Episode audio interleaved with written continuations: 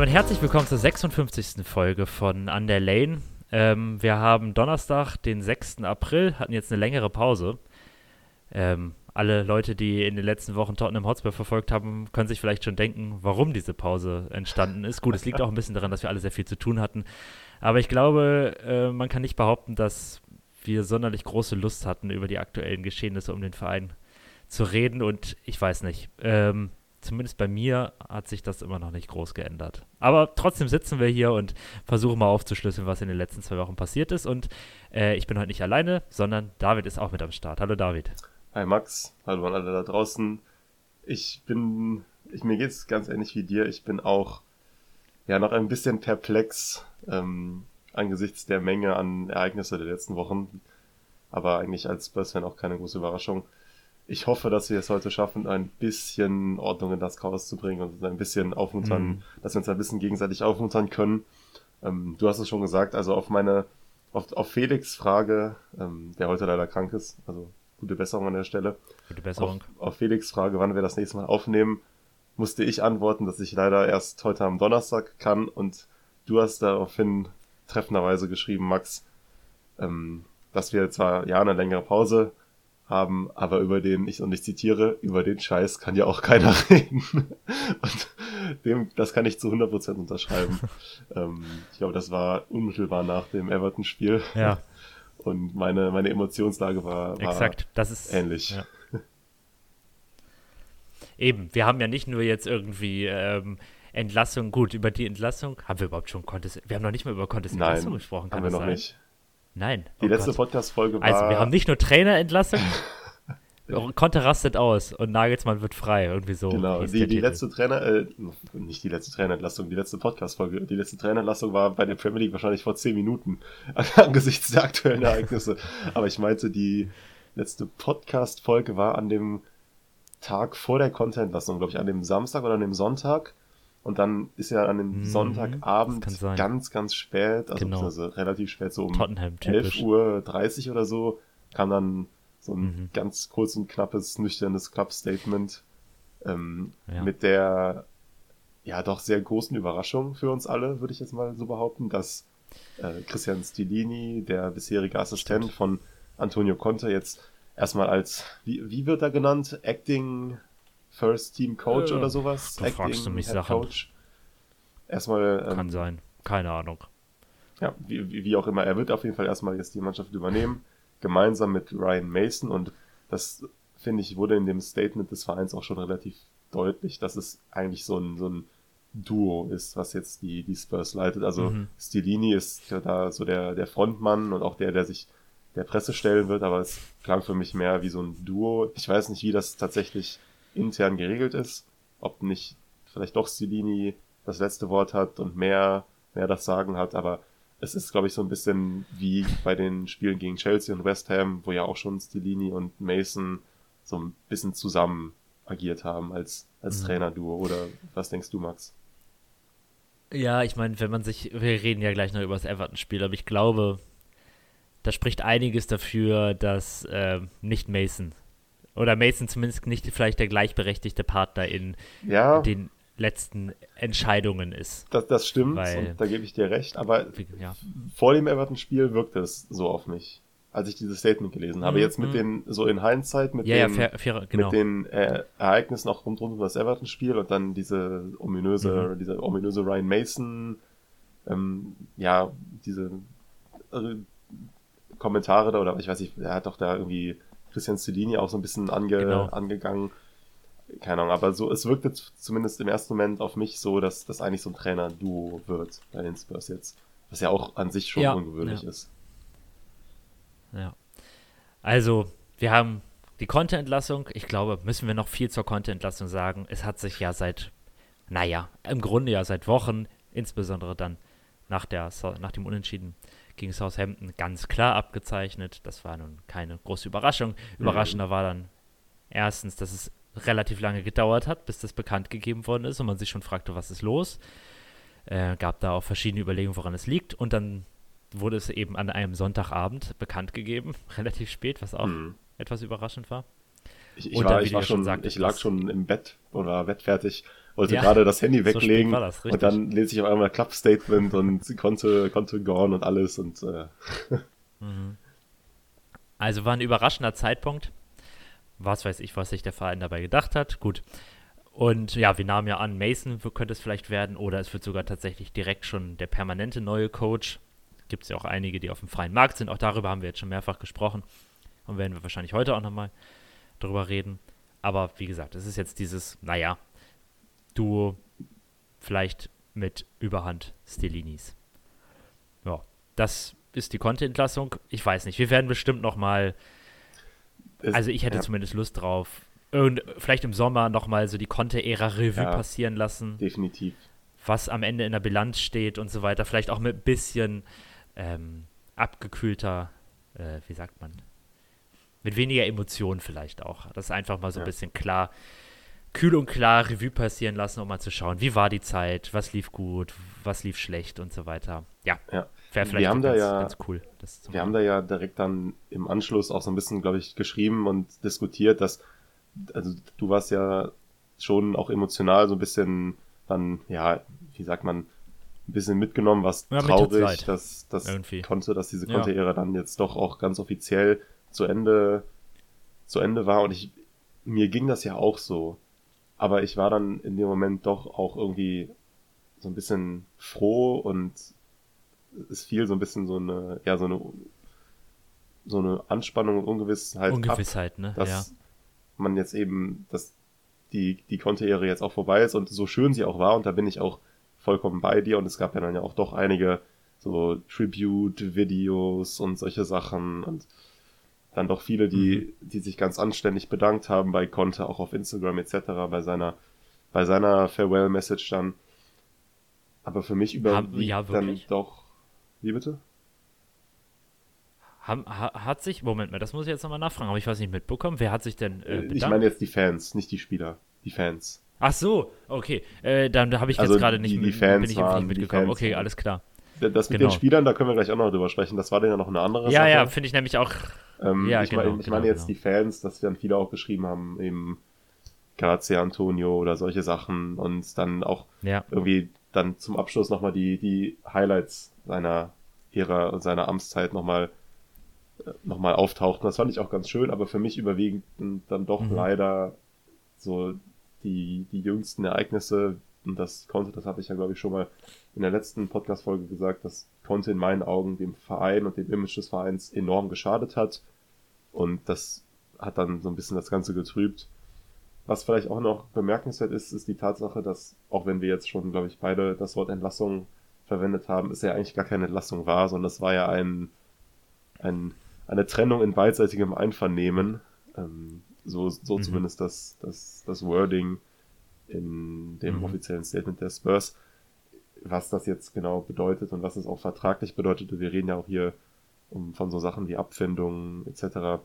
Das weiß man mhm, jetzt nicht so genau. genau. Aber Hat das ist ja auch nee, genau, Tatsache, weiß man dass, gar nicht. dass äh, Stilini noch da arbeitet und dass ja tatsächlich nur Contes Bruder die Spurs mit ihm verlassen hat und dass der Rest des Trainerteams noch da ist. Das, äh, ja, das zeigt ja, dass es keine klassische Entlassung in dem Sinne war sondern es war wirklich mhm. nur, und das, da können wir jetzt auch ein bisschen drauf eingehen, die Tatsache, dass man mit Stellini jetzt bis zum Ende der Saison gehen will, zeigt ja offensichtlich, dass und dass da, also da werden, wird es Leute geben, die dem stark widersprechen würden und das auch wahrscheinlich zu Recht, aber offensichtlich hatte der, hatte man ja kein so großes Problem mit dem Fußball oder mit der sportlichen Entwicklung.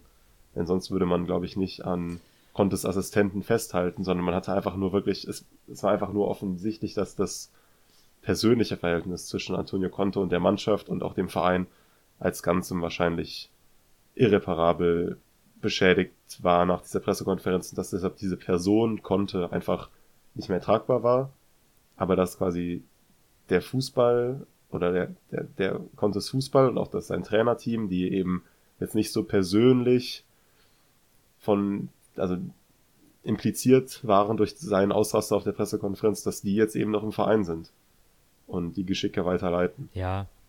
Dass das mag, also da, da, da gibt's, das, das, darüber kann man streiten und ich würde auch zumindest mal stark anzweifeln, ob das die richtige Entscheidung ist. Aber Für mich wirkt das zumindest so.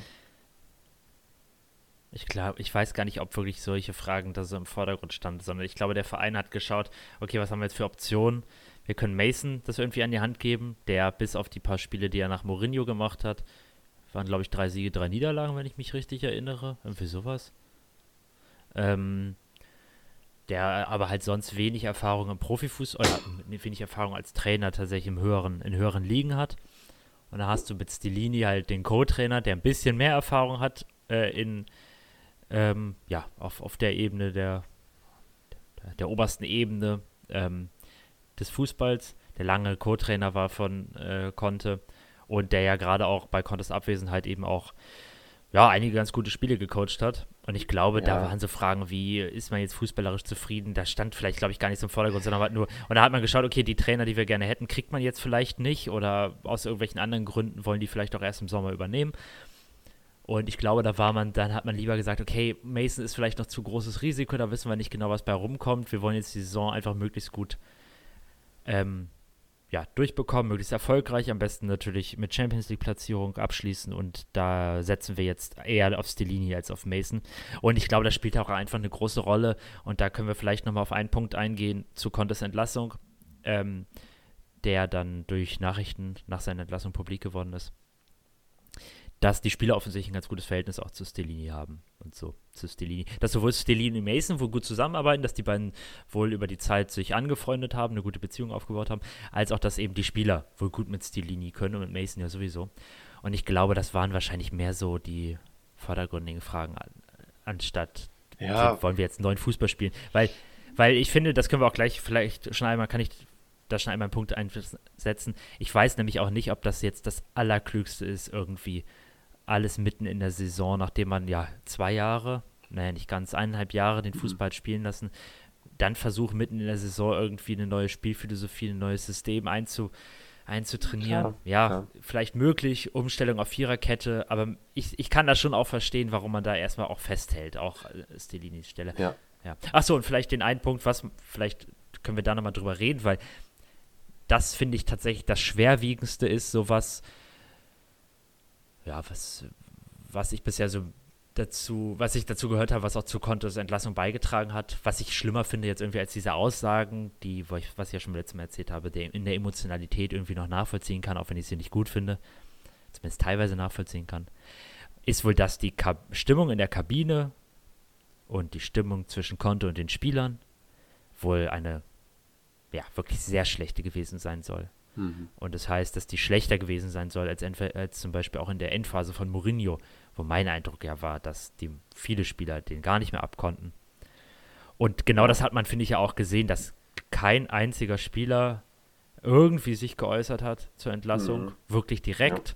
bis auf Son, der da so ein bisschen so, ja, so eine Beichte abgelegt hat und gesagt, er hat nicht gut genug gespielt, er hat nicht genug fürs Team getan und so weiter. Mhm.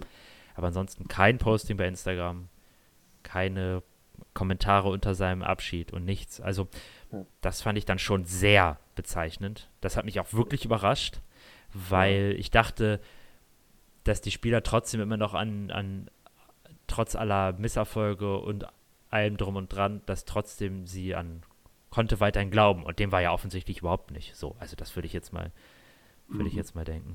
Man muss natürlich auch sagen, dass auch, also auch Mourinho hat solche Andeutungen zwar mal gemacht, aber er hat die Spieler ja nie so, nie so öffentlich attackiert, wie Conte es jetzt getan hat.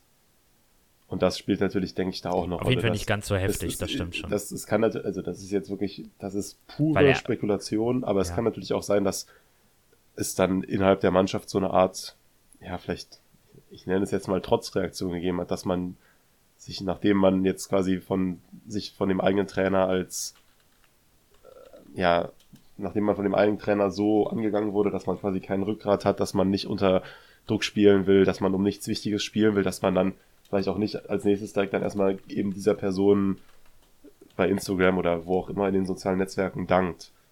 Und ähm, das ist, denke ich, schon ein Unterschied. Und bei, bei Mourinho damals haben sich ja viele Spieler irgendwie zu Wort gemeldet, haben gesagt, was es, was es eben für eine Ehre war, unter ihm zu spielen. Und man hat ja auch bei Mourinho zwar das Gefühl, dass auch, also auch wenn er wahrscheinlich die Kabine oder Teile der Kabine verloren hat, gab es ja immer noch so einen engen Kern. Und da gehörten ja, glaube ich, Kane und Holbier vor allem dazu, die ihm ja bis zum Schluss eigentlich vertraut haben. Und die unter ihm ja auch immer sehr, sehr gut gespielt haben. Und dann war es, waren es vielleicht eher so, ja, genau. also waren es vielleicht eher andere Teile der Kabine, die, die dann Mourinho geächtet haben. ja, also was ich weiß ist, also ich kann mich auf jeden Fall daran erinnern, dass Son, Kane und Heuberg, glaube ich, auch Postings abgesetzt haben für Mourinho damals. Ja, und auch Davis, glaube also, ich. Und bei, zumindest bei Kane, bei Kane hätte ich ja, genau, das kann auch sein, genau, bei Kane hätte ich ja zumindest erwartet, dass der gutes Verhältnis zu Konto gehabt haben müsste, aber selbst das war ja nicht so. Aber ich meine, ich glaube, Mourinho hat auch Spieler ja schon ganz schön angezählt, auch in den letzten Monaten. Nicht ganz so heftig, wie Conte das jetzt gerade in der letzten Pressekonferenz gemacht hat, aber ja auch immer mal wieder und so weiter. er hatte, äh, Mourinho hat das halt immer so ein bisschen subtil so gemacht. So, so im, er hat halt dann immer so Sachen gesagt wie, es gibt, es gibt Sachen, die sind außerhalb meiner Kontrolle, so als indirekter Verweis quasi, dass, dass das jetzt irgendwie, dass da ein Spieler einen Patzer begangen hat oder sowas, oder solche Sachen, aber er hat jetzt, er hat jetzt nie und er hat auch nie die, so die Gruppe, glaube ich, im Kollektiv so angegriffen, wie Conte es jetzt getan hat. Conte hat ja wirklich einfach zum, zum Rundumschlag rausgeholt und alle in einen, alle in einen Hut geworfen. Und ähm, dass, dass das nicht gut ja, bei der also Mannschaft also ankam, ist schon klar. Mir geht immer noch das mit dem Same Players, Different Coaches oder so ähnlich. Also ja, das, ja stimmt, das hat er auch gesagt. Das nach der schon wieder Niederlage gegen, war das Zagreb? Das also schon, man, wie gesagt, ich, ich habe viel auch zu Mourinho gelesen, man vergisst viel wieder zu Mourinho. Ja, also ja. ich glaube nicht, dass, wie gesagt, Conte hatte halt diesen Komplettausfall jetzt zum Ende der, Karri der, der seiner Amtszeit, aber bei Mourinho hat sich das mehr so über eine längere Zeit gestreckt, dass ja. er halt immer wieder und wieder kam und dass er auch da ja, glaube ich, angezählt hat. Was er jetzt, also ich meine, es kann ja in gegebenen Fällen auch durchaus richtig sein, mal auch, finde ich, Spieler ganz konkret zu benennen. Ich glaube nicht, dass das hm. immer ein Problem ist. Also ich glaube, nee. das kann auch durchaus motivationsfördernd sein und so weiter, wenn die Form gerade nicht stimmt. Aber ich glaube, das war bei Mourinho schon auch nicht unähnlich hm. zumindest. Also, wie gesagt, jetzt glaube ich ein bisschen qualitativ auch anders. Aber ja. ja. Aber wie gesagt, und ich glaube, wenn das Tischtuch da so zerschnitten war zwischen, zwischen Team und Trainer, dann und wohl auch schon seit längerem, dann wundert es mich fast, dass man nicht schon vorher den Stecker gezogen hat. Mhm. Ja. Ich meine, naja. ich hatte ja auch das, das Gefühl bei, bei Mourinho, das war ein ähnliches, dass Daniel Levy, glaube ich, schon zögerlich war, konnte zu, konnte gehen zu lassen, auch vielleicht Mourinho gehen zu lassen, weil es natürlich mhm. diese beiden Appointments nicht nur zu fast, also zu einem sehr großen Teil seiner Handschrift tragen. Ja, also mhm. es ist ja quasi ein Eingeständnis dass, dass das Appointment falsch war. Und zum anderen sind es natürlich auch große Namen. Du willst, du willst ja ein Antonio Conte eigentlich nicht entlassen. Du willst ja, dass ein, ein Trainer ja, von dem Statut wie Antonio Conte und von mhm. so, so ein Weltklasse-Trainer deinen Verein trainiert. Das, das ist immer unangenehm oder das ist, ist du, du, möchtest diesen Trainer eigentlich nicht, nicht entlassen. Und insofern kann ich das auch verstehen, dass da so eine Komponente gibt, die das dann herauszögert oder so, so Gedankenspiele. Ob das jetzt im Wohle des Vereins ist, sei mal dahingestellt. Ja. Ich kann auch verstehen, das hast du ja, ja, eben argumentiert, ich kann auch verstehen, dass man eine gewisse, ja, eine gewisse Stabilität erhalten will.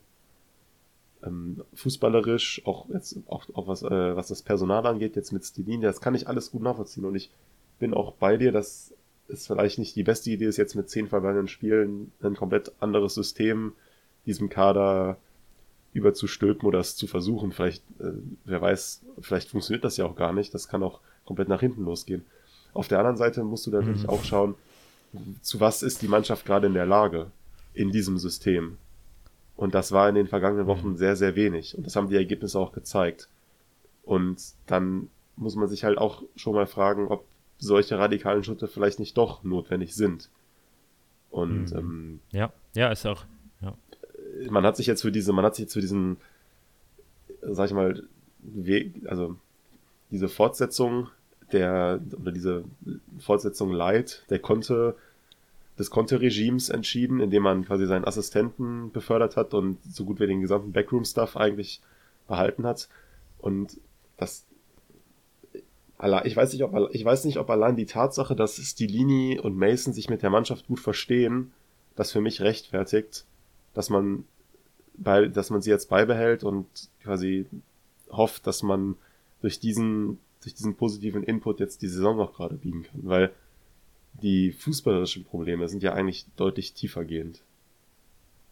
Und ähm, ja, das, ja, das ich, ist richtig. Aber ich, ich meine, die Alternative zu Stellini wäre dann wahrscheinlich einfach Mason gewesen, ne? Ja, oder also, halt, oder man hätte halt, oder man hätte halt jetzt auf dem Trainermarkt schnell agieren müssen. Wobei ich natürlich auch nachvollziehen kann, dass man das nicht möchte, mhm. dass man sich, dass man und vielleicht auch aus, einfach nicht aus klappt, Zeitdruck ne? heraus oder dass es nicht klappt. Auf mhm. der anderen Seite riskierst du jetzt natürlich, ähm, legst du jetzt das, das, die Geschicke dieser Saison, also die Geschicke in die Hände von Celine und Mason und riskierst jetzt damit den Ausgang der Saison so ein bisschen, weil ich weiß nicht, wie, wie es dir geht, aber ich bin jetzt eigentlich nicht sonderlich optimistisch, dass die beiden, also dass diese, dass CD und Mason jetzt uns noch in die Champions League führen. Ich weiß es nicht. Ich, ich hoffe es, aber ich kann nicht sagen, dass ich da jetzt sonderlich viel Vertrauen habe. Ich meine, ich bin eigentlich die ganze Zeit schon nicht sonderlich optimistisch, dass wir die Top 4 erreichen, weil also rein fußballerisch wird das eigentlich auch nicht. Also als ich gesehen habe, dass als wir jetzt kurzzeitig da gegen Everton geführt haben, dass wir da Dritter sind, habe ich mich auch gefragt, was ist denn, es ist doch völlig absurd. Wie kann das mhm. sein? Ja. Wie können wir Dritter sein mit dieser Leistung? Und, ach, keine Ahnung. Ich glaube, ich wäre, ja, naja, ich meine, gut, jetzt haben wir Stellini. Man hätte auch nur mit Mason weitermachen können. Wir wissen, Mason präferiert offensichtlich einen sehr anderen Fußball, denke ich. Also der ist ja, ja wohl weiß. doch mehr durch Pochettino geprägt naja, vielleicht hat das, was er jetzt auch durch Conte eben, also der, der, der Mason von 2021 und der Mason von jetzt können halt komplett verschiedene Coaches sein. Also er hat jetzt in den letzten zwei Jahren auch unter Conte oder in den letzten anderthalb ich Jahren unter Conte vorstellen. gearbeitet und es kann natürlich auch sein, dass er jetzt dann vielleicht Contes System adaptiert hätte und vielleicht noch ein bisschen verändert hätte. Kann ich mir nicht vorstellen. Ich weiß, ja. Weil ich meine, klar kann natürlich sein, aber ich meine, es spricht ja auch eigentlich nicht viel für das System. ja, genau, das, genau also, das sage ich. Erstens, glaube ich, erstens, glaube ich, ist er halt sozialisiert worden mit einem anderen System und hat nach, direkt nach Mourinho halt ein anderes System spielen lassen, das eben mehr halt, ja, mehr in Richtung Pochettino ging.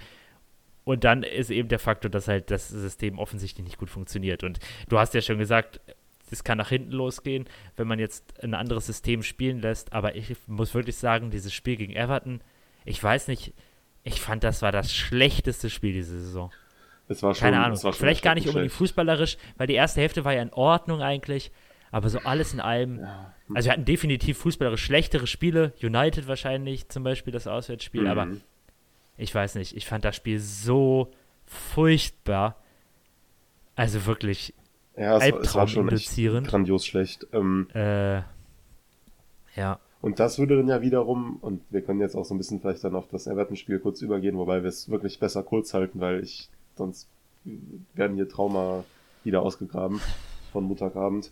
Mhm. Ähm, und das Recht würde dann ja wieder rechtfertigen oder würde zumindest ein bisschen argumentativ meinen Punkt befeuern, dass diese, dieses Argument, okay, man, man baut jetzt auf das Bestehende auf und man, man lässt die Linie jetzt, die, man, man gibt die Linie das Steuer in die Hand, dass das, dass das eine Schnapsidee war, weil einfach diese, mm. also wir sehen ja jetzt ich, wenn das Everton-Spiel auch nur ansatzweise irgendein Maßstab ist für die nächsten Spiele, dann habe ich wirklich Angst, weil das war sportlich fast schon fast noch ein Rückschritt. Also und es ist so so so schmerzhaft den Spurs dabei zuzuschauen, wie sie versuchen Chancen zu kreieren und versuchen offensiv auch nur irgendwie Gefahr auszuschreiben. Und dieses System aktuell, oder ich, also ich will jetzt nicht sagen, dass das System per se nicht funktioniert, aber die Spurs in diesem System funktionieren gerade per se einfach hinten und vorne nicht.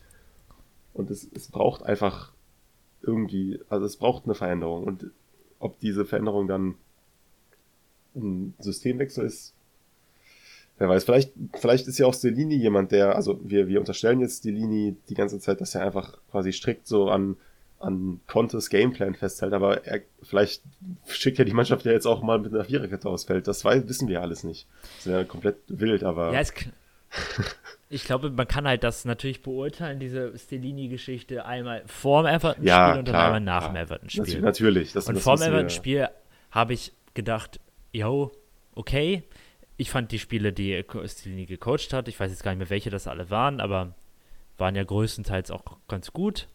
Sahen ein bisschen proaktiver aus, sahen ein bisschen dynamischer aus, sahen ein bisschen weniger, ja, weiß ich nicht, so steril aus, als es Mhm. bei Conte war.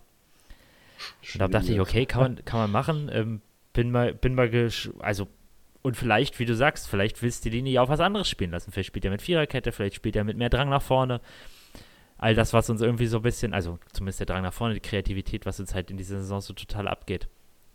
Und dann gibt es eben das, wie man es jetzt nach dem Everton-Spiel beurteilen kann. Und da hast du einmal die exakt selbe Ausstellung, wie Conte sie gemacht hätte. Du hast den selben, wenn nicht sogar noch sterileren, uninspirierten Fußball. Und du hast äh, dieselben dämlichen Einwechslungen. Oder noch schlimmer Lukas als unter Moura. Conte. Lukas Mura. Ja, Also, das war in der 85. Minute, nämlich wer es nicht geguckt hat, ist für Son Lukas Moura gekommen. Und vielleicht das Overarching, die Overarching Story ist ja, dass wir dann Juma im Kader haben, der noch nicht einmal ordentlich gespielt hat und alle nahmen an, okay, Conte ist weg, jetzt kommt dann Juma. 85. Minute, zweiter Wechsel, nachdem Longley für Sanchez reingekommen ist und unser gesamter, äh, gesamter Spielaufbau, der vorher schon nicht so arg dolle war, aber Longley eigentlich ein ganz gutes Spiel gemacht hat, komplett in sich zusammengebrochen ist, kam dann in der 85. Minute Mura für Son. Ja, und zwei Minuten später, in der 87. Minute, äh, Ja. waren wir auch nur noch zu zehnt, nachdem Everton schon eine rote Karte bekommen hatte. also dieses Spiel am Montag war wirklich, also ich hab's, ich habe währenddessen gekocht, habe Gemüse geschnibbelt, ähm, habe hin und wieder, also ich habe dann, es gab so ein paar Szenen, wo ich dann gerade nicht zu 100% aufgepasst habe, vor allem in der ersten Halbzeit, aber in der zweiten Halbzeit habe ich dann auch sehr intensiv geschaut. Ähm, das Spiel am Montag war wirklich mit Abstand eins der, ja, wie, wie soll ich sagen, das Spiel hat mir wirklich richtig tief drin wehgetan. Ich, ich weiß nicht, wie ich das gerade ausdrücken soll. Ich, ich, ihr, euch, also euch ähm, da draußen wird sicherlich ähnlich gegangen sein, aber zum einen den Spurs dabei zuzusehen, wie sie gegen einen Abstiegskandidaten, also man muss jetzt auch Credit to Everton, die haben, sie waren gut Ja, auf eingestellt, jeden Fall. ähm, Die waren richtig giftig. die waren, die waren gut eingestellt, waren giftig. Aber wie die Spurs es nicht geschafft haben, gegen ein offensichtlich qualitativ schlechteres Team auch nur irgendeine, ja, spielerische Dominanz aufzubauen, Chancen zu kreieren und dabei hinten irgendwie sicher zu stehen. Wie Hugo Loris in seinem ersten Spiel nach der Rückkehr und to be fair, er hat auch ein paar gute Paraden gehabt, aber wie er irgendwie von Anfang an Unsicherheit ausgestrahlt hat. Ich weiß nicht, was da war in der, in der, Mm. im, in der Anfangsphase war der auch irgendwie so eine Situation, wo ich dann nur gesehen habe, so nach drei Minuten, da war, war wieder Twitter voll mit irgendwelchen Loris, Loris out Forderungen.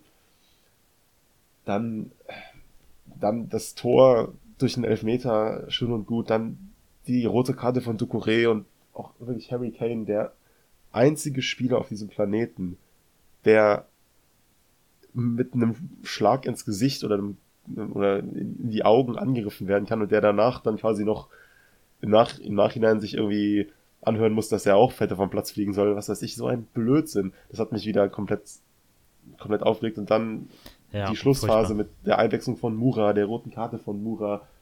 Und dann, da, dann das Foul an Michael Keane. Dieses, also das muss man auch sagen, beide rote Karten waren absolut dunkelrot. Ja, also die, dieses, dieses Einsteigen von Mura da, was, also wirklich, was denkt der sich? Gegen Michael Keane? Ja, es ist halt dämlich. Ich weiß nicht genau, ob er ihn nicht gesehen hat Ja. oder was auch immer. Es ist wirklich so, so Dann dämlich. wie, wie natürlich der Fußball so will, dann drei Minuten später eben jener Michael Keane mit einem Tor, was er wahrscheinlich in seiner ganzen Karriere nicht wieder schießen wird, mit dem Ausgleich. Und ich saß wirklich einfach da. Ich habe mich, ich habe mich nicht geärgert oder so. Ich saß einfach nur in völligem Unglauben da und habe die Hände vom Kopf geschlagen und dachte mir wirklich, das darf, es darf nicht sein.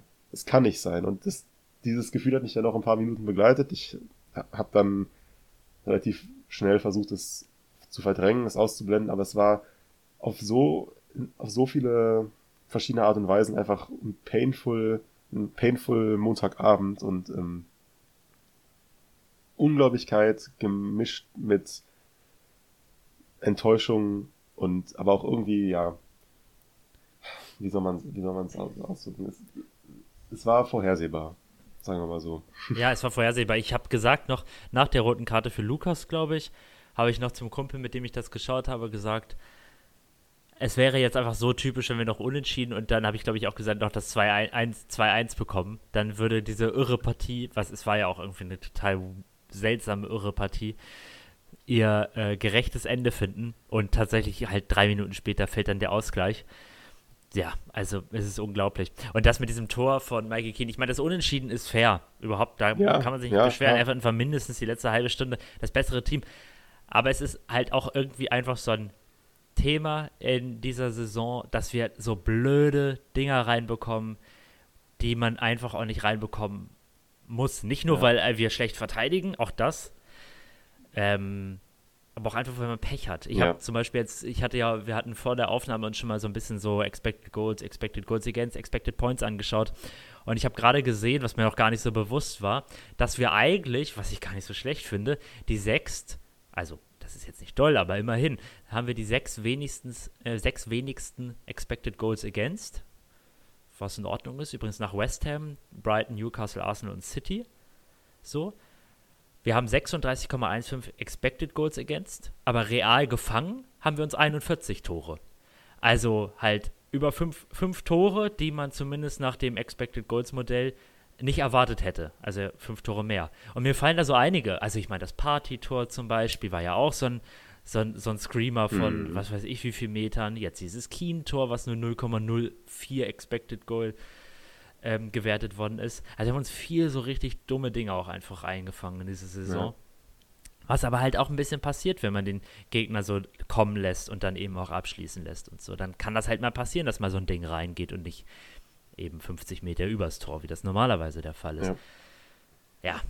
ja äh, Man muss aber auch sagen, ärgerlich. dass die Defensivleistung eigentlich von vorne bis hinten lückenhaft war und wie, wie, also und da auch dann ein bisschen Credit für, ähm, für Hugo Loris an der Stelle. Es gab ja drei, vier Schüsse aus der zweiten Reihe von Onana, auch von, von mhm. ähm, ja. einmal, wo Loris den dann noch da ziemlich aus der Ecke gekratzt hat. Also mhm.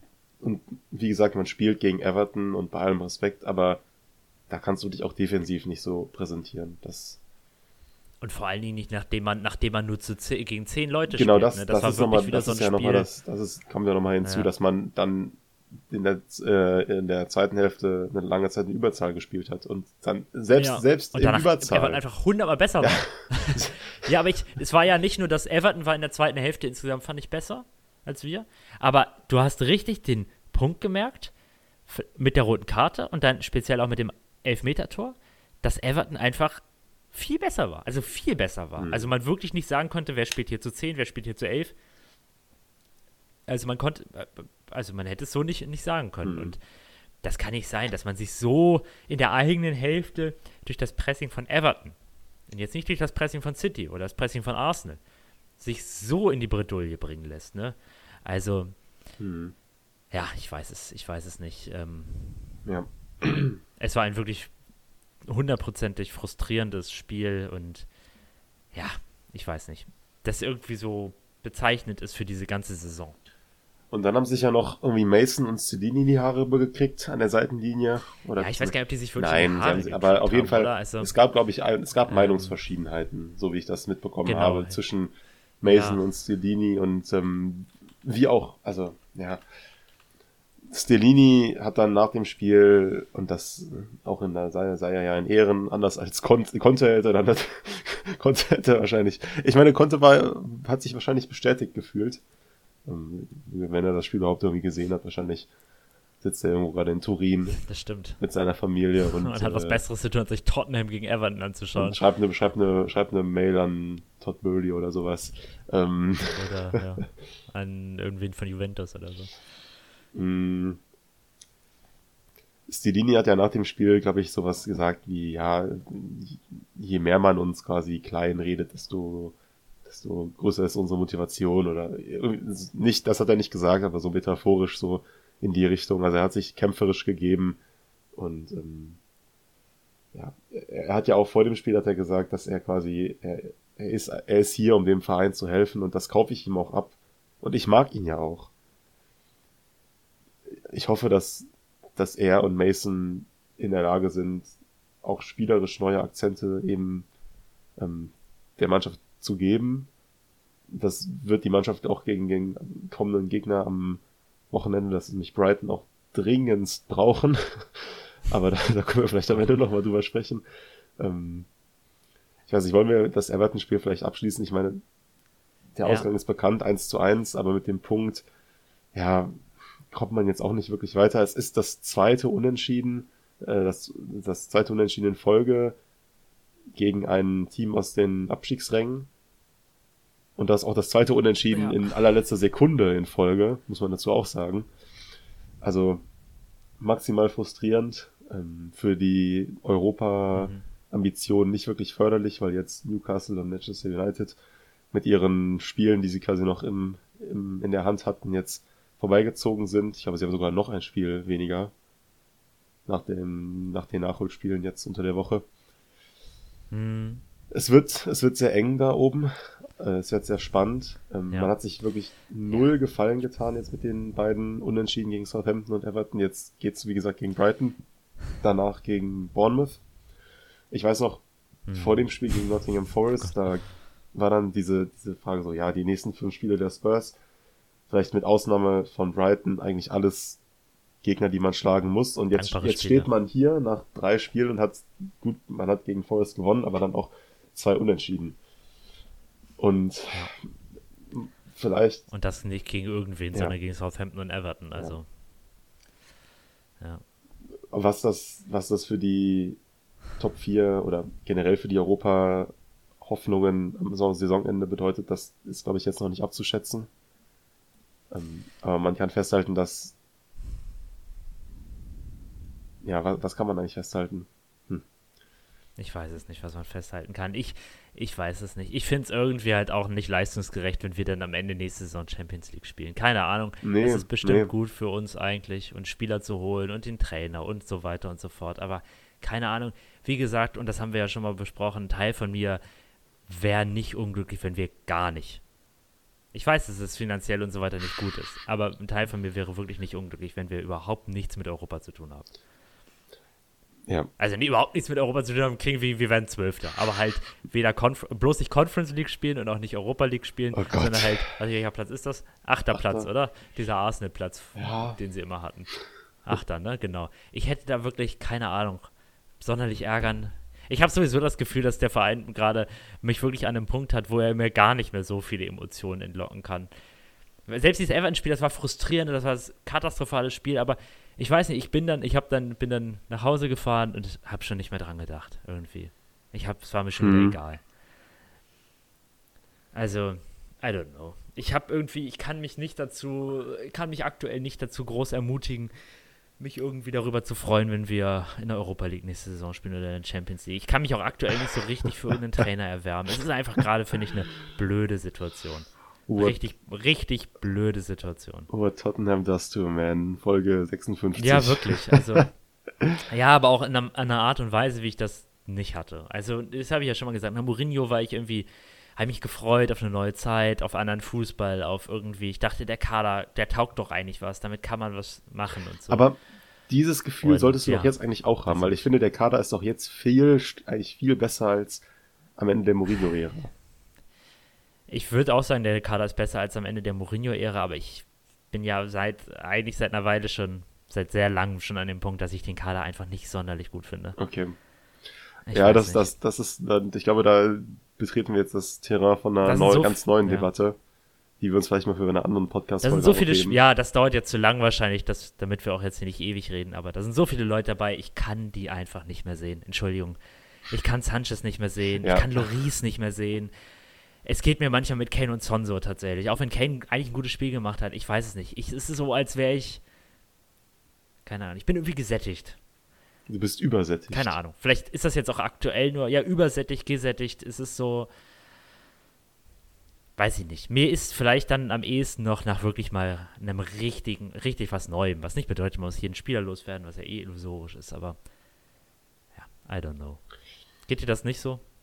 Doch, mir geht's auch so. Ähm, ich bin, also was den Kader angeht, teile ich deinen Pessimismus nicht ganz so, weil ich habe da jetzt auch die letzten Tage nochmal drüber nachgedacht, als diese Neuigkeiten ähm, zu James Madison äh, kursierten, dass ja, Tottenham da wohl in einer ganz guten Position ist. Mhm.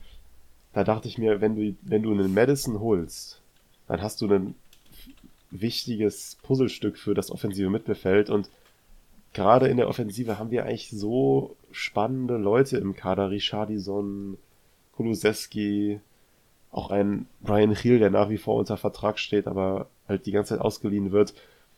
Und ähm, ich teile auch dein, dein Bedürfnis nach irgendwie was Neuem, nach auch, und das bedeutet im Endeffekt eigentlich auch einem neuen Trainer mit einer wirklich ganz anderen Spielphilosophie als das, was wir in den letzten Jahren gewohnt sind.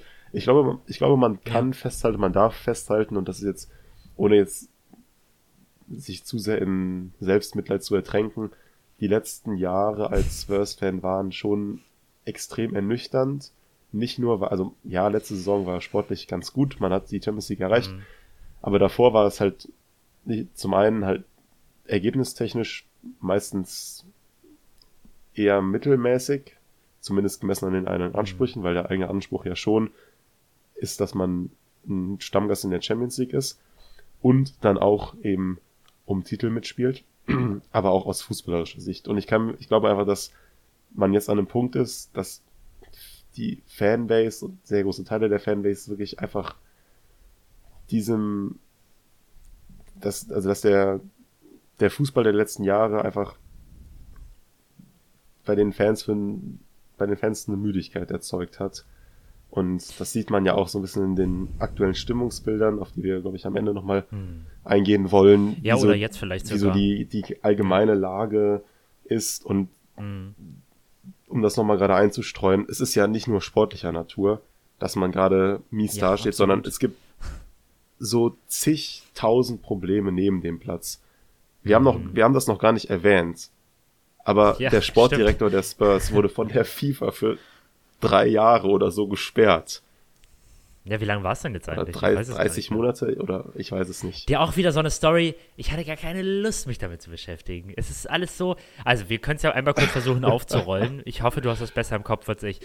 Äh, Fabio Paratici vor zwei Jahren gekommen, ähm, irgendwann im Juni, glaube ich, 21. Ja. Genau.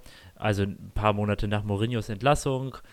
Ähm, auch über den, ich wollte eigentlich letztes Jahr schon mal eine Folge über sein erstes Jahr machen. Auch zu dem können wir vielleicht nochmal ähm, eine Folge zu seiner Ära machen, die nun vermutlich vorbei ist. Der war vorher nämlich Sportdirektor bei Juventus.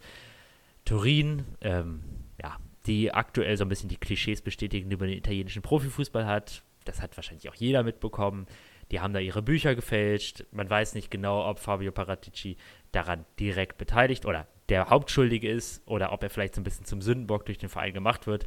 De facto wird er da aber irgendwie mitgemischt haben und ist jetzt eben von der, von der UEFA, glaube ich, zu, ähm, ja, ich, hast du ich glaube, Kopf, es ist, wie, viel, ich glaube, wie lange die, das jetzt ist? Die juristische Instanz war, war ursprünglich eine italienische und die Sperre genau, war, glaube ich, ja. in einem Umfang von 30 Monaten.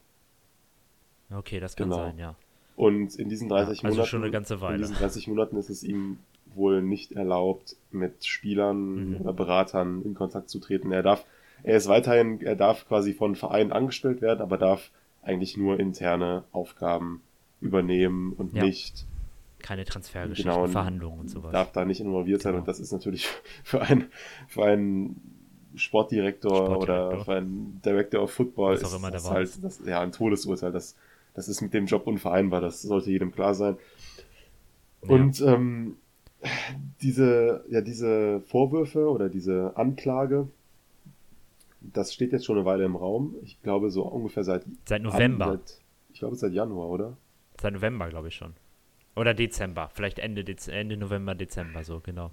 Wie, also auf jeden Fall schon, auf jeden Fall schon ein paar Wochen. Wir haben das auch schon mal erwähnt, glaube ich, im Podcast, aber haben da noch nicht so richtig drüber gesprochen, weil es war eigentlich die ganze Zeit jetzt die Frage, ob diese Sperre, die sich bislang nur auf Italien bezog, ob die auch vom Weltfußballverband FIFA ausgeweitet wird auf weitere, auf alle weiteren Ligen. Ich, ich hoffe, ich sage jetzt hier nichts Falsches, aber so war basically mein Verständnis der Situation. Ja, und genau das ist jetzt eingetreten. Ähm, ja. Ironischerweise hatte Fabio Paratici am Tag davor äh, oder beziehungsweise haben die Spurs am ja, Tag oh davor ein. Ich schon wieder vergessen, siehst du? Ironischerweise haben die Spurs am Tag, bevor diese Entscheidung der FIFA bekannt wurde, ein Video veröffentlicht. Das war nämlich dann auch im, sag ich mal, direkt danach, also nach dieser, nach dem Aus von Conte und dem, dem äh, Stilini, Mason, diese ganze Geschichte wurde dann ein Video veröffentlicht der Spurs, wo Fabio Paratici mit irgendeiner so dubiosen Handykamera und Kopfhörern im Ohr, ich weiß nicht, so ein komisches, also kein, auf jeden Fall kein professionelles Video, sondern irgendwie so ein, so ein das hat er wahrscheinlich, hat Paratici selber aufgenommen. Vielleicht aus, einer, vielleicht aus irgendeiner Zelle, wer weiß. wo er dann eben so ein bisschen die Fans, den Fans versichert, dass man jetzt eben bis zum Saisonende fighten wird und dass man zusammenhalten muss und bla bla bla. Und dann ein, einen Tag später, einen Tag später kommt eben raus oder wird, wird diese Entscheidung öffentlich, dass Partici gesperrt ist, dass er für schuldig befunden wird, auch von der FIFA, eben in diese, in diesen Juventus-Skandal verwickelt zu sein und ähm, ich weiß nicht genau, wie viele Tage es dann gedauert hat, dass der Verein sich dazu erstmal geäußert hat. Weißt du das? Sondern ein paar Tage auf jeden Fall. Ja, ich.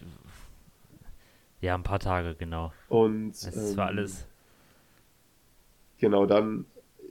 Ich, ich kann die genaue, die genaue Timeline jetzt nicht mehr wiedergeben. Auf jeden Fall, der Stand der Dinge ist jetzt, dass Paratici wohl von sei, erstmal von seinem Posten zurückgetreten ist.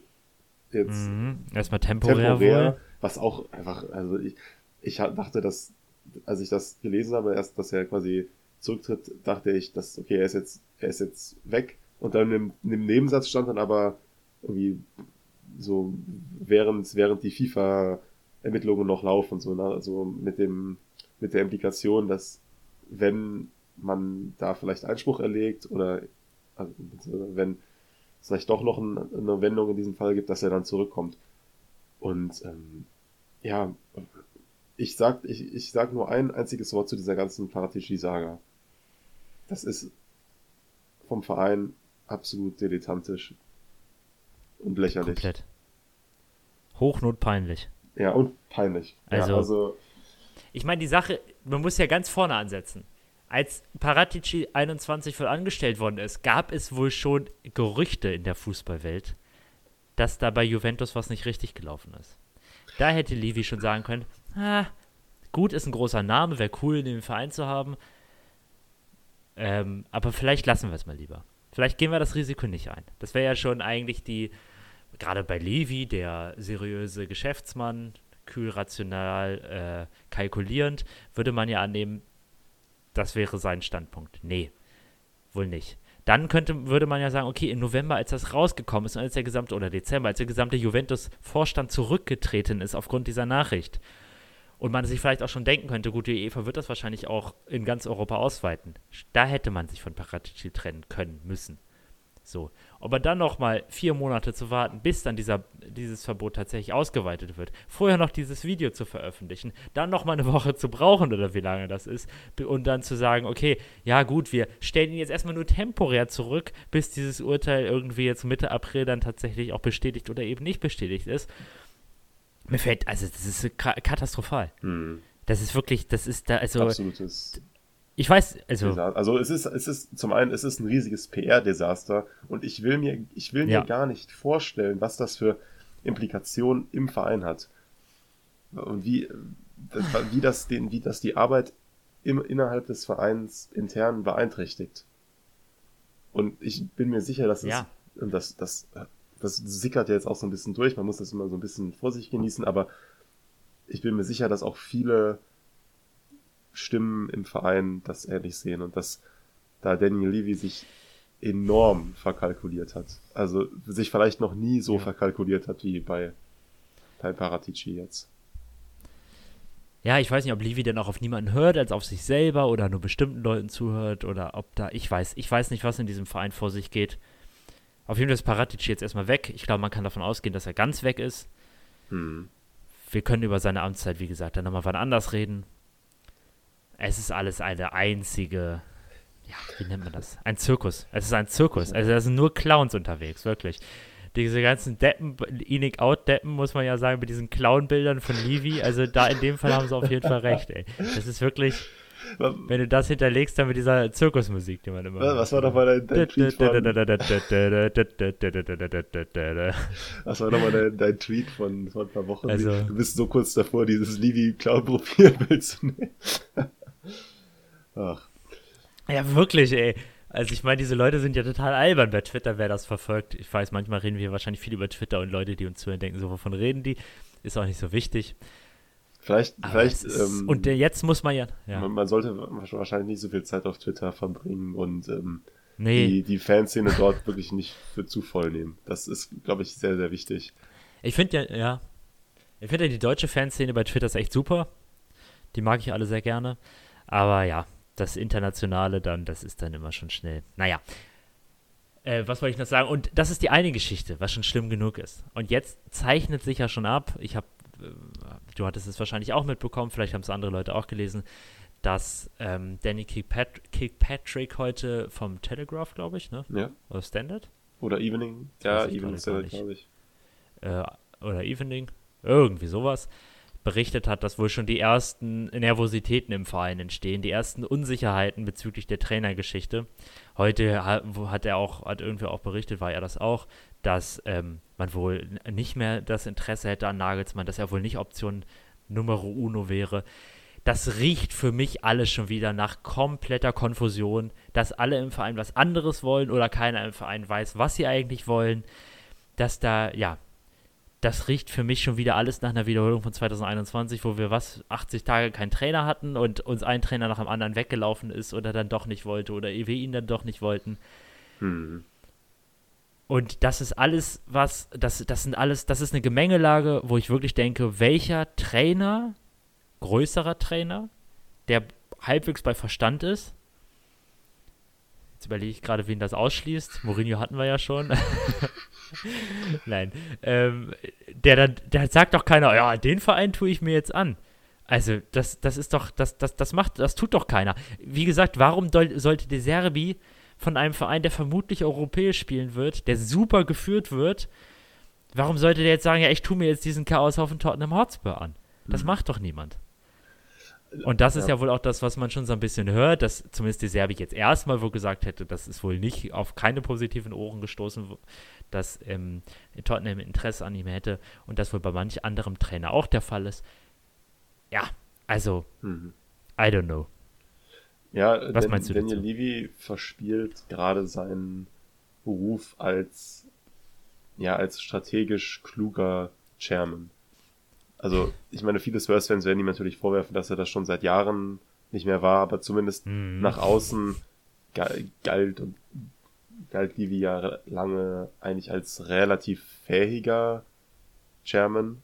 Ich meine, mhm. ja, klar, diese, wir, wir, kennen die ganzen Geschichten, Transfer, Backing von Maurizio Pochettino, aber da konnte er sich dann immer auf das ja. Stadion berufen.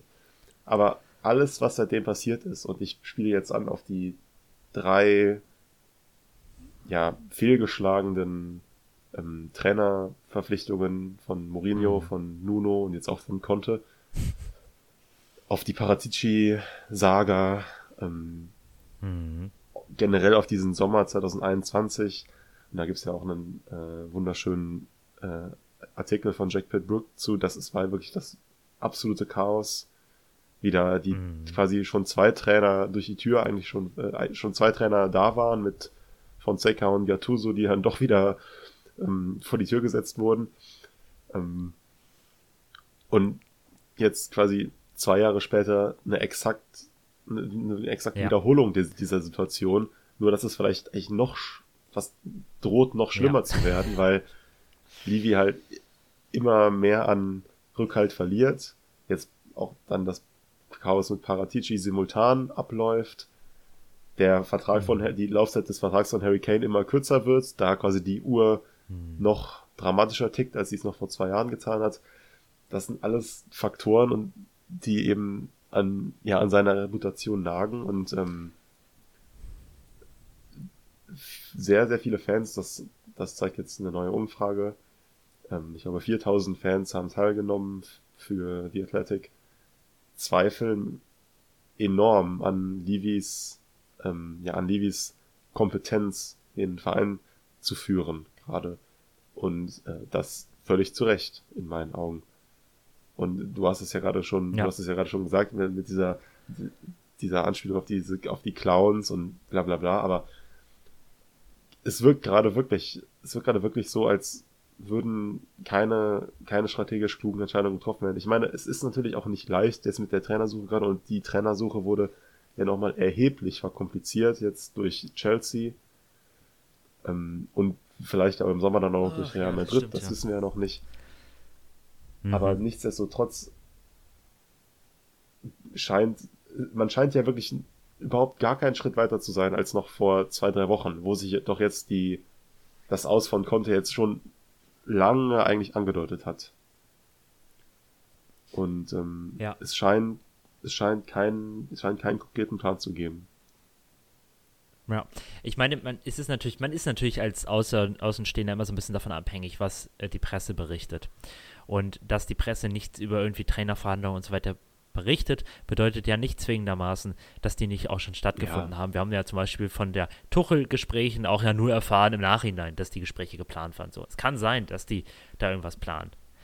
Aber wenn ich das jetzt mal nur vergleiche mit Chelsea zum Beispiel, wo klar ist, Potter ist jetzt entlassen worden, wann war das? Am Sonntag, glaube ich auch. Sonntagabend, ja. Jetzt sind Gespräche geplant, Nagelsmann, der Interesse hat, Enrique, der Interesse hat, und auf der weiteren Liste steht wohl Pochettino, steht äh, Amorim und angeblich Mourinho vielleicht, angeblich vielleicht Conte. Ja, das habe ich auch gelesen. Mit Zweifeln, keine Ahnung. So, da werden jetzt Gespräche geführt und dann wird geschaut so und ähm, jetzt hat man erstmal Lampard übernommen, keine Ahnung, ob das eine kluge Entscheidung, das wird man auch sehen. Das ist vielleicht so ein bisschen ähnlich wie jetzt Delini zu nehmen und dann Mason, keine Ahnung. So, aber ich weiß nicht, so würde ich mir das vorstellen, dass das jetzt läuft. Und wenn man dann halt denkt, okay, man hätte gerne Nagelsmann, aber muss da vielleicht warten und dann ist auch unklar, ob man ihn bekommt. Ist das dann nicht intelligenter zu sagen, okay, dann vielleicht nicht Nagelsmann, dann nehmen wir eben einen der anderen Kandidaten, die aber zumindest jetzt schon vielleicht nicht übernehmen, aber wo dann schon klar ist, die kommen im Sommer und da kann man vielleicht schon ein bisschen planen und wie wollen die spielen lassen und man kann sich schon ein bisschen austauschen. Dann meinetwegen mit Arne Slot, über den wir glaube ich noch nicht gesprochen haben, der aktuelle Feyenoord-Trainer, oder mit Ange Dingsbums von Celtic oder mit ähm, Company von Burnley und so. Das wäre ja nicht unmöglich. Mhm. Und ich weiß nicht, alles, was man hört, ist eben das, weiß ich, wirkt halt nach äh, totaler Planlosigkeit. Ja, was glaube ich jetzt wirklich offensichtlich wird, ist, dass Levy scheinbar nicht Pochettino zurückholen will. Denn ich glaube, wenn ja. das eine ernsthafte Überlegung ja. wäre, dann wäre da, glaube ich, schon mehr Bewegung drin. Mhm. Vielleicht, vielleicht kommt das auch noch. Vielleicht wird sich da jetzt in den nächsten paar Wochen eine Dynamik ergeben, aber Pochettino wäre ja einer der Trainer, das wurde ja immer wieder berichtet, der einer Rückkehr durchaus offen wäre, weil er, glaube ich, ja. auch einfach eine emotionale Verbind Verbundenheit zu dem Verein verspürt und sich ja auch eigentlich im Verein immer sehr wohl gefühlt hat. Und dann auch vielleicht die, das Chaos drumherum, was wir jetzt gerade besprochen haben, ausblenden könnte in seiner Entscheidung, wo vielleicht ein Nagelsmann sagen würde, okay, das tue ich mir jetzt nicht an oder so. Pochettino ja. wäre einer Rückkehr gegenüber offen ähm, und könnte auch, er könnte, hätte er quasi auch so schon jetzt schon übernehmen können, aber er kann natürlich, jetzt ist, mhm. sind natürlich erstmal Stelline und Mason im Amt, mhm. aber es hat, und das, ähm, das wissen wir, oder das wurde berichtet, ähm, es hat noch keinen Kontakt gegeben zu Pochettino. Mhm. Vielleicht. Und es doch, gibt wohl große so, Bedenken, ihn zu holen. Ich weiß es nicht. Aber ge genau, das ist so der, der, der Thema ist, dass, dass es Bedenken gibt und dass man, ähm, dass man eigentlich nicht zurückgehen will. Und ich sag mal so, ich kann das ja auch irgendwo nachvollziehen. Ähm, dass viele Fans fordern natürlich permanent Pochettino, aber ich habe das ja schon mal gesagt, dass das vielleicht auch einfach dann da die Nostalgie zu sehr überhand nimmt. Aber jetzt nur mal als Beispiel, ich in den letzten Wochen oder in den letzten Tagen wird für die, wird die Option Arne Slot für mich immer schmackhafter. Jetzt nachdem ich auch nur so ein bisschen Feyenoord an mir angeschaut habe. Ähm, das ist ein Trainer, ich meine, gut, der ist jetzt auch in der kritischen Saisonphase mit Feyenoord, die wollen Meister werden. Aber bei so einem Trainer müsste man doch eigentlich dann schon mal ausloten können, ob Interesse besteht. Und das ist. Er hat ja wohl Interesse, das sagen die niederländischen Medien ja. Oder also ich, ich meine jetzt schon ein bisschen mehr, also konkretes Interesse oder konkrete Genau, konkrete ja, ja. We Exakt, das denke ich auch, ja. Und ähm, da ja, müsste ja, man genau. vielleicht schon ein bisschen proaktiver sein. So stand jetzt sieht es halt nach außen danach aus, als würde man erstmal jetzt Stellini mit Celine und Mason aufs Beste hoffen. Mhm. Aber ich, ich weiß nicht, wie sagen die, wie sagen die Engländer immer so schön wie Due Diligence Phase, in der man gerade mhm. ist.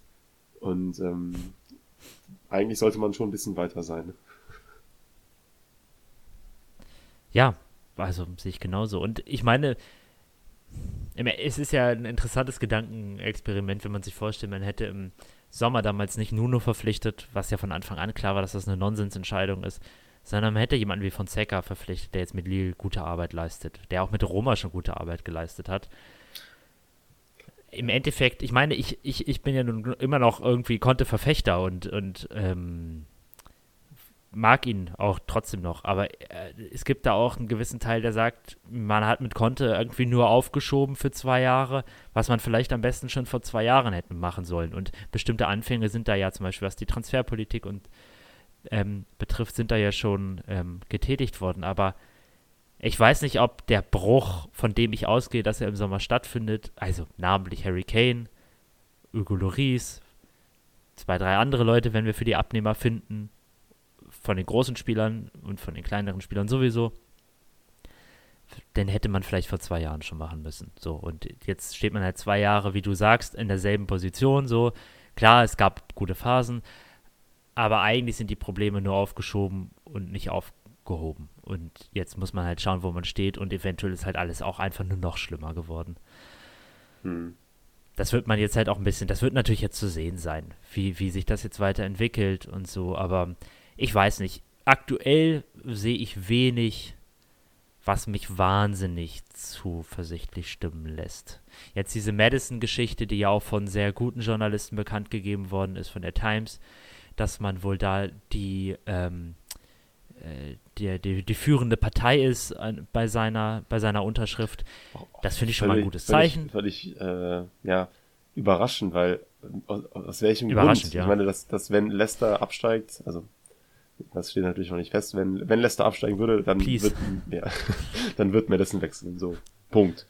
Aber er ja, könnte ja wohl, er könnte ja wohl auch zu anderen, also ich kann mir nicht vorstellen, dass die anderen Premier League Vereine dann da kein Interesse daran haben. Und warum dann ausgerechnet Tottenham da jetzt in der Pole Position sein soll, wo da auch Madison ja eigentlich jetzt irgendwie, zumindest nach meinem Eindruck, kein sonderlich großer Tottenham-Fan ist. Ähm, ist, du bist kein Gareth ist Bale mir, ist mir so ein bisschen, ist mir so ein bisschen, ja, kann ich mir nicht erklären. Aber ich nehme es gerne. Ja, ist komisch auf jeden Fall, das stimmt. Ja, auf jeden Fall.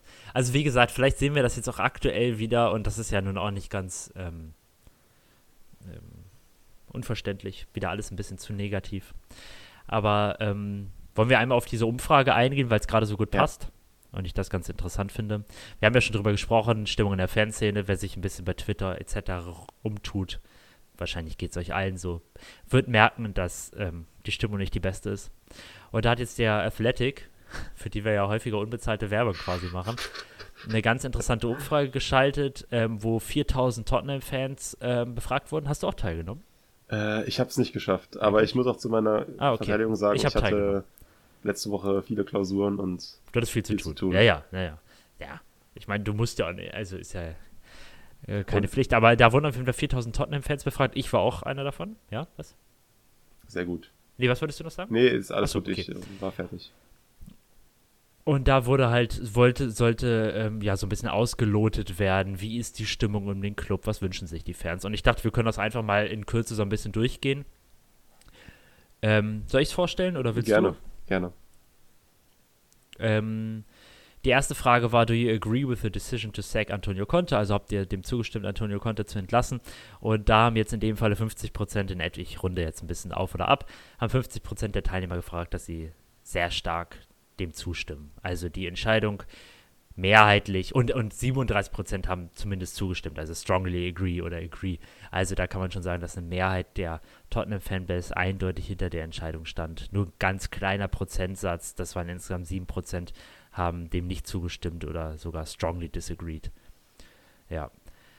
Ähm, genau.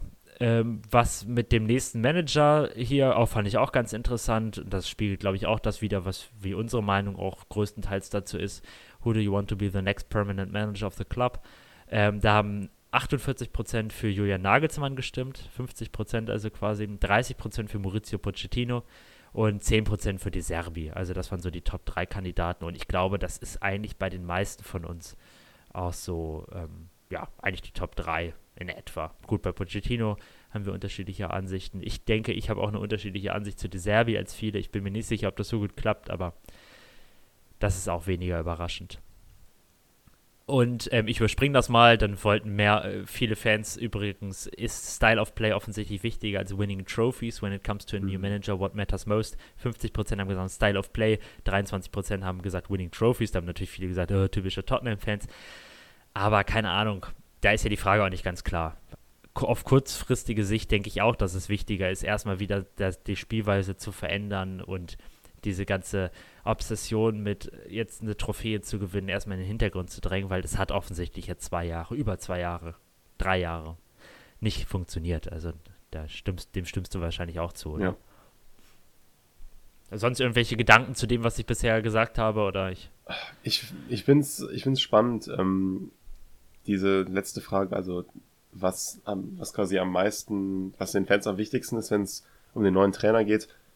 Ähm, 50% Style of Play finde ich doch schon eine sehr hohe, sehr überraschend hohe mhm.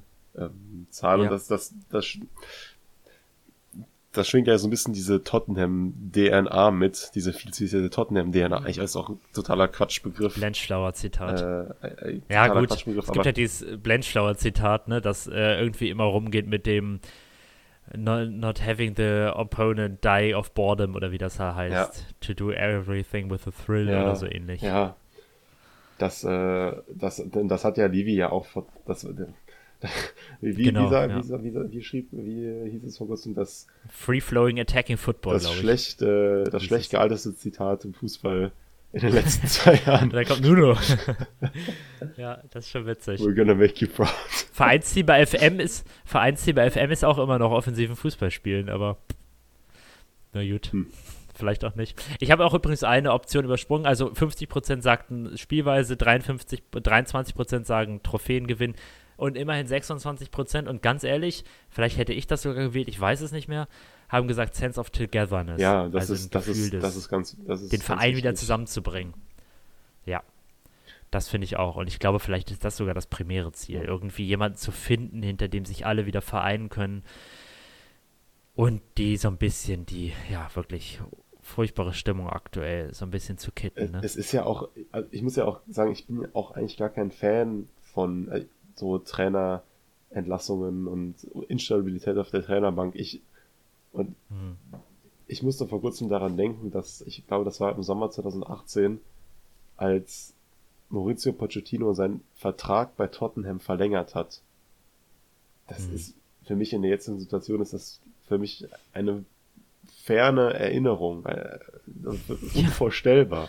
Aber das ist für mich eigentlich das, das Ideal. So, und mhm. deshalb, über die ganzen, die ganzen Pochettino-Jahre habe ich mir nie, nie Gedanken um die Trainerposition gemacht. Oder zumindest, mhm. na, nein, ich habe, ich war, als auch, ich, also ich erinnere mich noch sehr genau, wo genau ich saß, als ich gelesen habe, dass Pochettino entlassen wurde. Und ich konnte es in dem Moment auch noch gar nicht glauben, weil ich mir bis zu diesem Zeitpunkt auch nie Gedanken mhm. darum gemacht habe. Und das mhm. ist für mich auch eigentlich der Idealzustand. Und dieser Sense of Togetherness, ja. das spielt eine sehr, sehr große Rolle. Dass es auch eine, dass es eine Person gibt, die den Verein auch verkörpert. Und das war Pochettino. Und ähm, das, das brauchst du, um eine Einheit mit den Fans zu bilden, um auch eine Einheit auf dem, auf dem, auf dem Rasen zu bilden.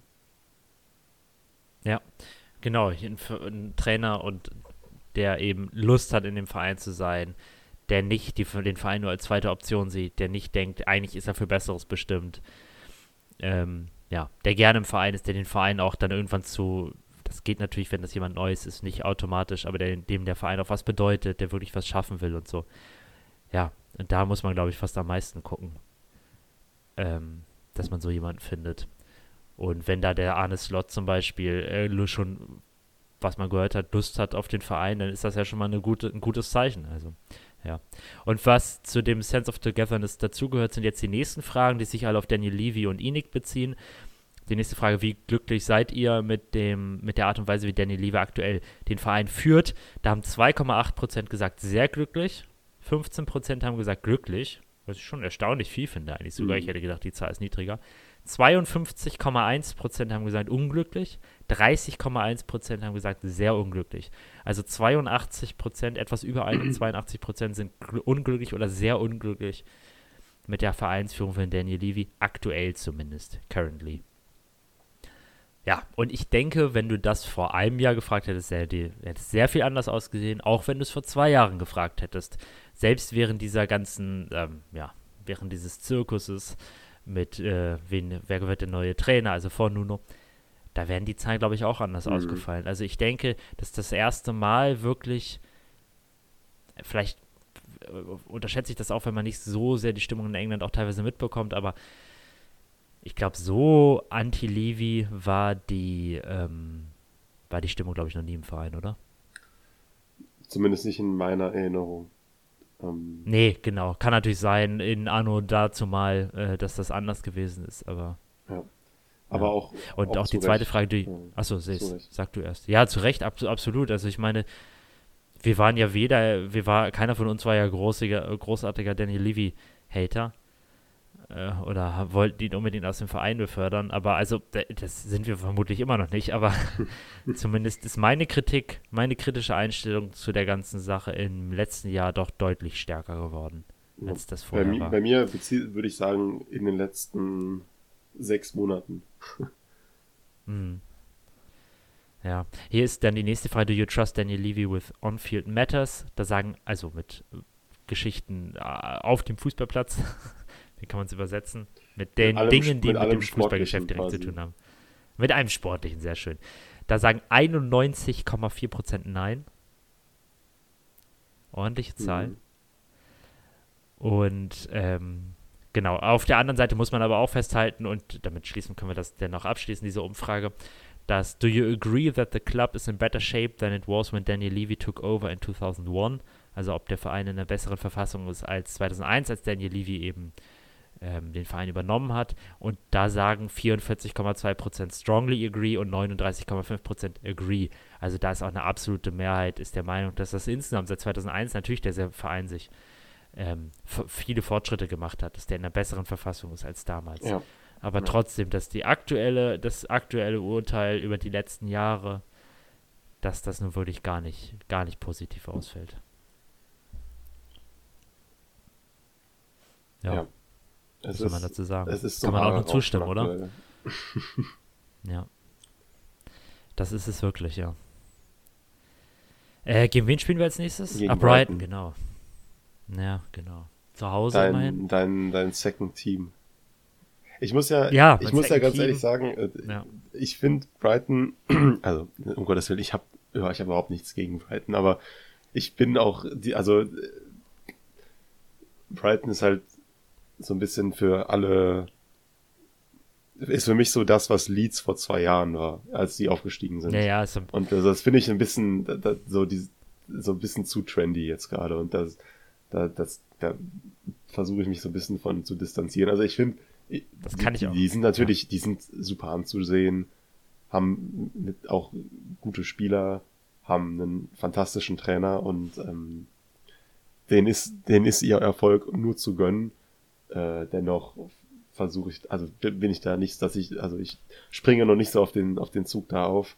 Ähm, ich sehe in Brighton einfach nur. Einen, Oder nicht mehr vielleicht. Ja, ich, ich sehe in Brighton einen sehr, sehr schweren Gegner jetzt am Wochenende.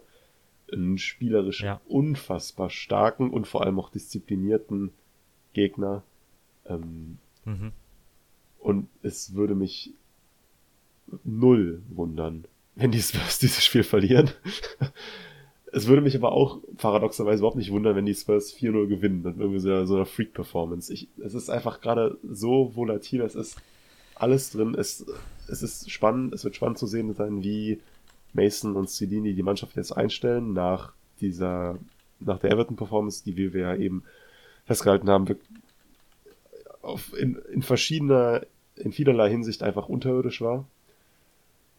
Ob es einen, ob es einen taktischen Wechsel geben wird, ob es einen personellen Wechsel geben wird. Ähm, man muss natürlich auch sagen, dass so was die, was die Mannschaft angeht, sind Mason und Celini gerade auch teilweise die Hände gebunden, weil es auch viele hm. Verletzungssorgen gibt. Verletzungen. Davis fällt aus, Cessignon fällt aus, Bisuma ist immer noch nicht wieder da. Ich weiß nicht, wann er hm. wieder fit sein wird. Bentancur ist natürlich klar die ganze Saison raus. Richardison fehlt gegen Brighton, glaube ich, auch, soll aber gegen Bournemouth wieder dabei sein. Das nervt auch wieder. Ja ich meine, der, nicht, dass er mir sonderlich fehlen würde, aber Lukas Moore wird natürlich auch nicht im Kader sein. Ich hoffe auch, dass das er. ist ja eher positiv, wenn man dann vielleicht mal dann Juma äh, sieht. Also. Ich hoffe auch, dass er überhaupt nicht mehr im Kader der Spurs stehen wird, Lukas Moore. Also ich hoffe, dass wir die letzten Sekunden von ihm im Spurs-Trikot gesehen haben werden. Man kann nur hoffen, dass Anaudan Juma Spielzeit bekommt und der Mannschaft frische Ideen geben kann. Das ist so ein bisschen so, der, der, der, meine allerletzte Hoffnung fürs Wochenende. Im Mittelfeld, ähm, Holbier Skip. Vielleicht Zar, wer weiß. Ähm, Skip, ja. muss man auch sagen, hatte gegen Everton keinen sonderlich Skip gutes nicht Spiel. Gut. Yep. Und dann hinten ist die Auswahl natürlich auch nicht sonderlich groß. Perisic wirkt auch einfach komplett überspielt und komplett lustlos auch. Ja, er hat ja ein paar gute Flanken gespielt in der ersten Halbzeit, aber irgendwie, ich glaube, die Geschichte Perisic ist auch vorbei beim Verein. Also ich denke, das wird nichts mehr und der wird auch im Sommer gehen, oder? Ich, er hat ja, er hat ja, glaube ich, einen Zweijahresvertrag unterschrieben. Ähm, Ordentlich Gehalt auch. 180.000 die Woche. Das heißt, man könnte, ja, vielleicht, man, vielleicht findet man einen Abnehmer im Sommer, je nachdem, wer Trainer wird, Inter. Die wissen es noch ja. nicht. Inter. ah. Mit Konte wieder. Ja, es ist schon, ja. Es wird auf jeden Fall, äh, es wird jetzt ein interessantes Spiel gegen Brighton. Das letzte Spiel haben wir ja, da hatte De Serbi gerade übernommen. Hm. Das haben wir 2, 1 zu 0, 1 zu 0 gewonnen, das war das Spiel nach Ventrone. Äh, ich habe es damals oh, right, nicht gesehen. Ja. Ich, ich weiß noch, ich habe es nicht gesehen. Äh, Stimmt. Ich, ich glaube, Kane hat das, ein, das einzige Kane Tor gemacht. auf jeden Fall. Ähm, ja, ja, genau. War, glaube ich, damals. War okay den, Leistung. War den Umständen entsprechend damals eigentlich eine ganz gute Leistung oder eine, zumindest eine ja, sehr genau. konzentrierte Leistung. Ähm, ja, genau. Das wird jetzt am Wochenende, denke ich, sind die Vorzeichen da andere. Und es ist natürlich auch, ja. und das sollten wir uns auch nochmal vor Augen führen, es ist im Kampf um die europäischen Plätze und auch die Champions League, es ist ein enorm wichtiges Spiel, weil Brighton hat zwei Spiele weniger oder also, äh, beziehungsweise zwei Spiele noch. Zwei der, Spiele weniger, 27 Hand, Spiele. Hat aber, glaube ich, vier ja. Punkte weniger als die Spurs. Also sie könnten auf jeden Punkte Fall, wenn Absprung. sie die beiden, beide Spiele gewinnen, stellen sie vor den Spurs. Das heißt, will man ja. den Anschluss an die Champions League Plätze halten, dann sollte man sich, sollte man Brighton schlagen, sollte man Brighton auf Abstand halten. Denn man hat damit Manchester United und Newcastle schon zwei stark, also zwei Konkurrenten, die stark genug sind vor der Brust. Jetzt auch Newcastle hat das, ja, gestern, hat das gestern nochmal eindrucksvoll bewiesen gegen West Ham, wobei die auch grottenschlecht verteidigt haben, aber gut. Mm. Es wird, es wird. Meine Profits, ja. Meine Voraussage ist übrigens, dass, äh, vielleicht kann ich das einmal hier an dieser Stelle sagen, ich glaube nicht, dass Manchester United in dieser Saison Champions League schafft. Ich habe irgendwie das Gefühl, die landen auf dem fünften Platz noch. Sie hatten ja jetzt, glaube ich, die, also sie haben gestern gegen Brentford gestern gewonnen. gegen Brentford aber davor hatten sie ja, glaube ich, drei genau. Spiele, in denen sie nicht getroffen haben in der Liga. Hm. Und, Und, sie haben auch gestern nur 1 zu 0 gewonnen. Ja. Ja, also, das, ich habe irgendwie das Gefühl, dass Newcastle Champions League spielen wird und dann irgendein, vielleicht tatsächlich Brighton Vielleicht sogar Aston Villa. Ich meine, Brighton hat halt wirklich mit diesen zwei Spielen weniger ein ziemliches Fund in der Hand. Villa. Aber ich könnte mir ja. irgendwie vorstellen, dass United danach rausfällt. Keine Ahnung. Ich habe jetzt das Restprogramm nicht vor Augen. es, was, also Nee, aus Tottenhams Perspektive wird sich alles in einer Woche entscheiden, wenn man gegen Newcastle, United und dann gegen Liverpool spielt. Ah. Ja, ja. Gosh. United müssen wir auch noch, ne? Ja. Aber zu Hause. Wenn, wenn das denn ein Vorteil wäre Stimmt. in der aktuellen Situation, wer weiß. Ja, naja, besser als, äh, besser als auswärts auf jeden Fall. Also ich habe den Eindruck, keine Ahnung, auswärts können sie halt besonders schlecht, ne? ja. Ja. Naja. Lass uns zum Ende kommen. Äh, es wird. Ja, lass uns zum Ende kommen. Ich finde, wir haben jetzt eigentlich äh, angesichts der Tatsache, dass wir über so viel reden mussten, Über so haben viel wir, finde ich, das Schlechtes, alles ganz gut wohlgemerkt. aufgerollt. Ja, so viel Schlechtes vor allen Dingen, also auch so viel, ähm, ja, was nicht gerade irgendwie gute Laune macht. In vielen Belangen. Äh, finde ich, haben wir das alles ganz gut aufgerollt und in einer ganz ordentlichen Zeit zusammengefasst und unsere Meinung dazu bekannt gegeben. Ihr wisst ja, ihr könnt uns immer schreiben, äh, wenn ihr mit uns irgendwie nicht übereinstimmt oder wenn ihr irgendwie Gedanken oder sonst was dazu habt, über Twitter oder per Mail. Ähm, findet ihr alles in den Show Notes. Und ja, hast du noch irgendwas zu sagen, David? Schön, dass du da Ich warst. wünsche euch, ich wünsche allen frohe Ostern, äh, sofern, Richtig. sofern das denn zelebriert wird. Ähm, Stimmt. und Blick auf die Spurs, mir ist gerade aufgefallen, dass wir jetzt doch, dass, ich glaube, wir hatten selten so eine, eine, sch- eine schwere, schwere Podcast-Folge, also von den Themen her, so, so, eine ja. Podcast-Folge, die so True. negativ war oder in der wir so, so schlechte Stimmung hatten und das es gab eigentlich nichts Positives. ja, ja, nee, und das ist auch angesichts der Themen auch okay. Nichtsdestotrotz, ähm, ja, ich, es fällt mir schwer, hier positive Schlussworte zu verwalten, aber ähm, Tottenham till I die, can't smell without you. Ja. Wir werden wahrscheinlich dann nächste Woche wieder aufnehmen, also diesmal auch da wieder nicht mit ganz so langer Pause. Mal gucken, wie das Brighton-Spiel ausgegangen ist. Ähm, genau. Auf die Social-Media-Kanäle habe ich ja bereits verwiesen. Und ansonsten bleibt mir zu sagen, schönen Abend, schöne Feiertage und come on you Spurs.